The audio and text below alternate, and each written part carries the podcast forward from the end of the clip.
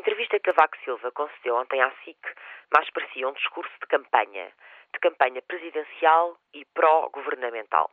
Tal foi a semelhança da fala de Cavaco Silva enquanto candidato e agora como Presidente da República, que ou na campanha já se sentia Presidente ou continua, oito meses mais tarde, a sentir-se candidato.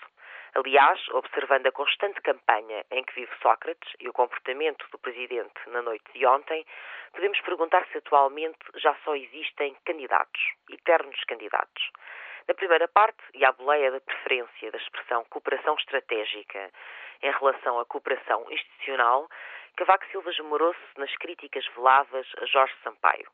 Depois, o tom, à exceção da defesa acérrima do governo, foi sempre esquivo, mesmo misterioso. Nenhum tema obteve respostas concretas, muito menos ideias novas ou estratégias claras. Aqui ou ali, o Presidente da República hesitou, por exemplo, nas questões europeias, particularmente em relação à imigração, mas o que sempre procurou foi nada revelar. Só por lapsos achou escapar alguma frontalidade. Quando a pergunta sobre a má moeda foi mais insistente, inquirindo se o dito artigo tinha sido escrito contra Santana Lopes, o Presidente da República enganou-se e disse: Não fiz o artigo contra qualquer outra pessoa. Fora a gafe, Cavaco procurou o mínimo de exposição e o elogio a Sócrates. Vamos ver até onde. Fica a questão da oportunidade desta entrevista. Porquê agora? Porquê num canal privado? Porquê a concorrência de audiências com a televisão estatal, que simultaneamente entrevistou Pedro Santana Lopes?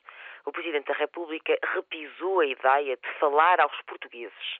E sobre várias matérias foi essa a justificação que escolheu para ficar em silêncio. Porém, elegendo neste momento e esta via para dar a sua primeira entrevista televisiva, como aliás tinha escolhido o jornal El País para a sua primeira entrevista na imprensa escrita, fica a dúvida sobre a espessura desta preocupação tão apregoada.